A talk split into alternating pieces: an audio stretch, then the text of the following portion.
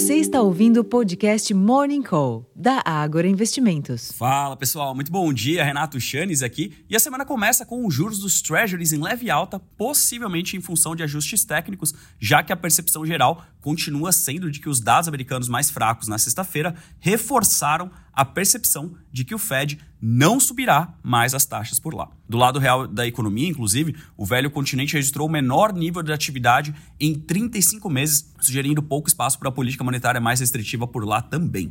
Nesse ambiente, o que se vê nesta manhã de segunda-feira são índices futuros de Nova York levemente em alta, ao passo que os principais mercados europeus registram pequenas perdas. Para além dos mercados acionários, o dólar se estabiliza ante moedas fortes, o petróleo sobe mais de 1% após a Arábia Saudita e a Rússia confirmarem que irão manter os atuais cortes voluntários em sua oferta de petróleo até o fim do ano, enquanto que os preços futuros de minério de ferro registraram leve perda de 0,05% na madrugada em Dalian, cotados ao equivalente a 126 dólares e 68 por tonelada. not. O impulso das principais commodities, somado aos sinais positivos em Nova York, indica uma nova sessão de ganhos por aqui. Contudo, diante de uma agenda mais fraca e das preocupações em torno da meta fiscal para 2024, o espaço para que os ativos tenham o mesmo desempenho da última sessão é bastante limitado. Lembrando que sexta-feira foi um dia muito positivo para os ativos locais. Em termos de agenda aqui no Brasil, a ata do cupom que sai amanhã é um dos principais destaques da agenda local na semana, que contará ainda com os dados sobre as vendas no varejo, na quarta-feira,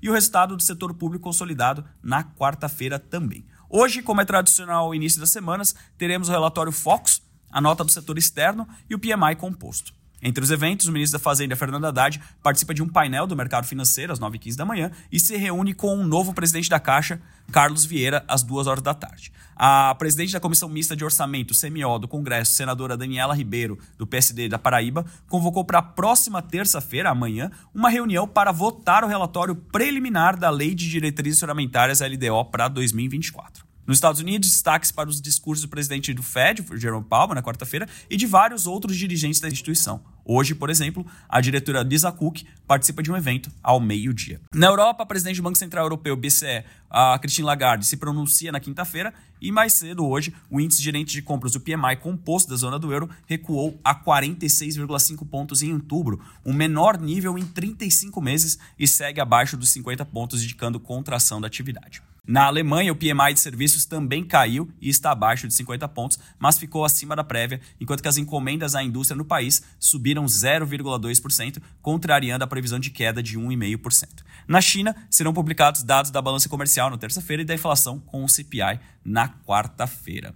Bom, pessoal, do lado macro é isso. Do lado micro, eu gostaria de relembrá-los que estamos no meio da temporada de resultados corporativos referentes ao terceiro trimestre, tanto aqui no Brasil quanto no exterior. Então, eu faço o convite, acesse nosso relatório Abertura de Mercados com diversas notinhas a respeito dos resultados, uma leitura prévia e, no final do dia, no fechamento de mercado, vocês têm acesso à análise completa dos resultados publicados hoje. Eu vou ficando por aqui, desejando a todos uma excelente semana, um ótimo dia e até a próxima. Tchau, tchau.